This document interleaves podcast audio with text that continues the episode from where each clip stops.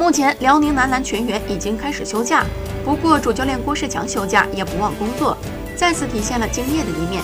近日，他赶赴西班牙，与球队的体能教练塞尔吉奥一起观看了一场欧冠篮球联赛皇家马德里的比赛。从塞尔吉奥上传社交媒体的多张照片可以看到，除了郭士强外，还有一个熟悉的身影，就是来自宝岛的叶行书。他出演过 MVP 情人，并在上海、云南等 CBA 球队效力过。一行人一同观看了皇马欧冠的比赛，塞尔吉奥也尽地主之谊宴请大家。很多网友为休假仍不忘工作的郭士强点赞。